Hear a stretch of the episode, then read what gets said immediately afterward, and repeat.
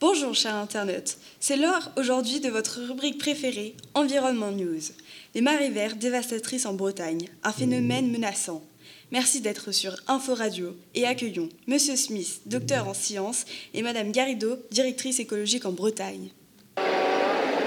C'est un refrain bien connu dans l'ouest de la France. Les marées vertes sont de retour sur les plages bretonnes. Mais pour la première fois, faute de tempête, les algues ont envahi la grève sans répit hivernal.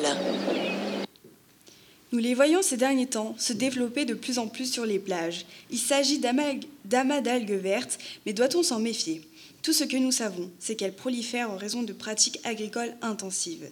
Cette année, c'est avec six semaines d'avance qu'elles sont apparues et envahi plusieurs baies. Des plages se sont vues fermées alors que démarrait la période estivale. Des, associations appellent à des mesures plus fermes pour lutter contre ce fléau mortel. Bonjour Monsieur Smith, pouvez-vous nous expliquer dans un premier temps que sont ces algues?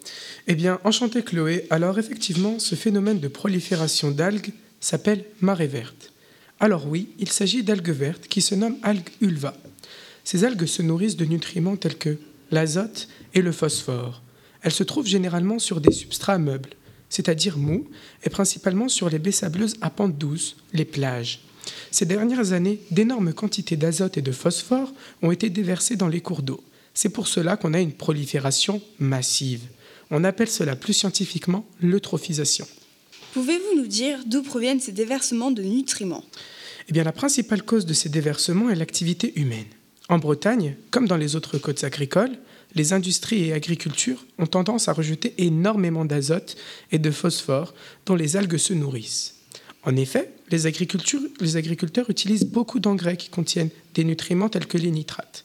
Et leurs effluents, c'est-à-dire cours d'eau d'évacuation, de leurs élevages lisiers sont à l'origine de rejets massifs d'engrais composés d'azote.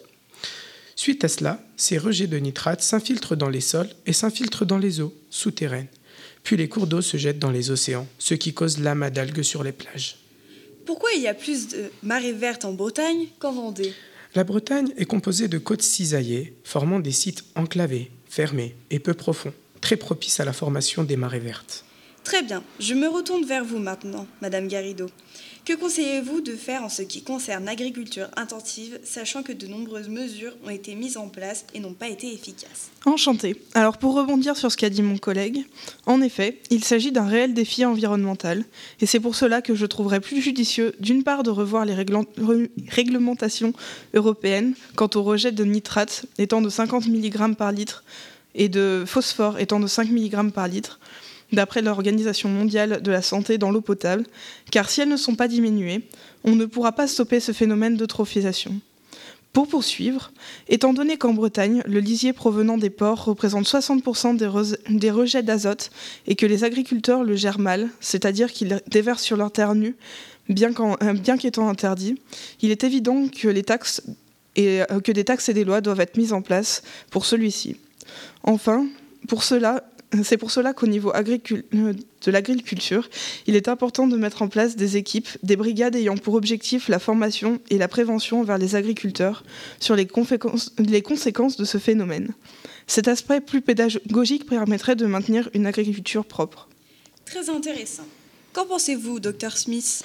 Je suis parfaitement d'accord avec ma collègue. De ma connaissance en termes d'agriculture, le meilleur moyen de lutter contre des rejets de masse serait la méthanisation. Cela consiste à stocker du lisier dans des cuves hermétiques en contact avec des bactéries. Cela permet de créer des biogaz, essentiellement de méthane, qui permettraient de produire de l'énergie, sous forme électrique ou bien thermique. Cela pourrait servir à la vie commune et au chauffage, donc en plus c'est bénéfique. La méthanisation. Hmm, d'accord, je ne connaissais pas. Mais si de telles mesures doivent être mises en place très rapidement, c'est que c'est dangereux. Oui, Chloé. En Bretagne, nous avons plusieurs cas de morts à cause de ce phénomène. De nombreux sangliers sont morts, des chevaux et des morts suspectes humaines non prouvées. C'est pour cela que les personnes, et en particulier les agriculteurs, doivent prendre conscience de cela.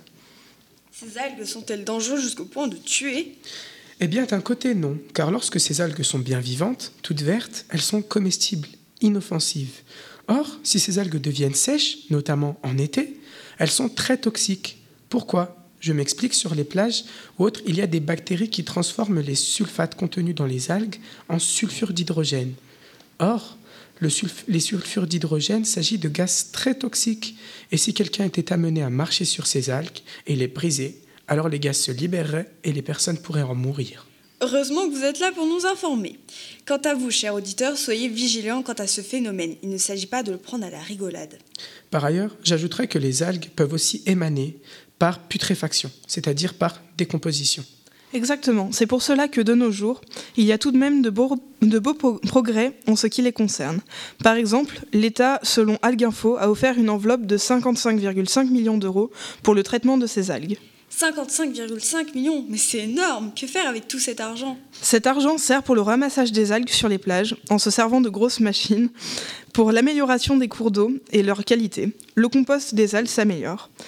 Il y a des campagnes de sensibilisation sur l'utilisation des engrais, du nitrate, ainsi que l'économie des exploitations, notamment comme le développement euh, du bio. D'autre part, on a aussi des progrès scientifiques. De nombreuses recherches s'attardent sur les marées vertes, comme le Centre de ressources et d'expertise scientifique sur l'eau en Bretagne, visant à développer une approche transversale de la problématique de l'eau, en cherchant des solutions efficaces mettant d'accord les agriculteurs, les élus, les entreprises, ainsi que les citoyens. Enfin, l'enjeu de cet investissement est de maîtriser la prolifération des algues à l'horizon 2027 pour maintenir le bon état écologique en Bretagne. Eh bien, sur ces dernières paroles, je vous remercie pour cet épisode. J'espère que des solutions vont être prises à l'égard de l'agriculture et que les plages bretonnes vont être à nouveau accessibles pour l'été 2020.